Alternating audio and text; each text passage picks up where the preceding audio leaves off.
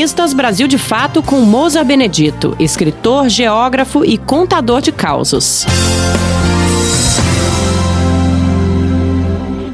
Todo grosso tem seu dia de Pelé.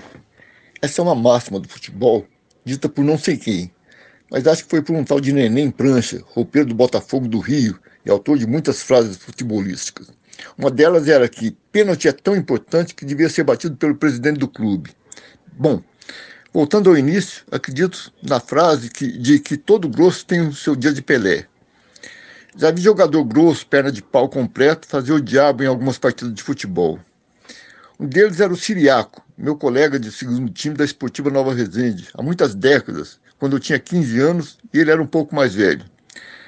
Jogando na lateral direita, ele era considerado o pior atleta do time, pois um dia o goleiro passou a bola para o Siriaco, pertinho da área, pensando que ele ia dar um chutão para frente, como sempre fazia, mas o Siriaco saiu driblando como, como nunca tinha feito.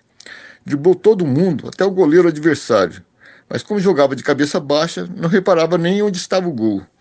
Depois de driblar o goleiro, ficou cara a cara com o gol, quer dizer, com uma das traves, e era só dar um toquinho para a esquerda que fazia um gol de placa.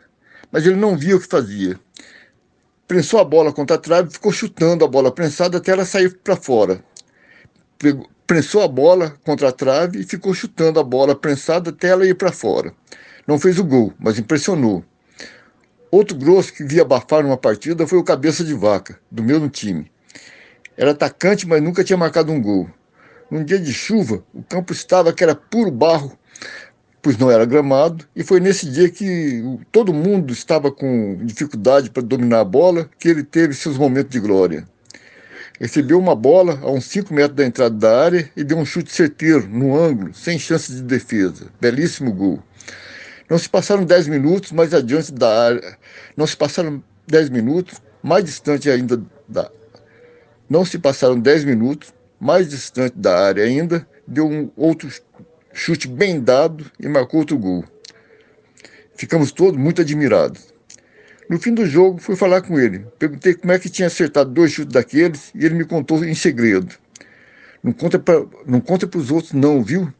É que viu Elias de pé a uns 10 metros do gol. Ele estava de camisa branca e calça branca. Quis acertar a bola suja de barro nele, mas errei.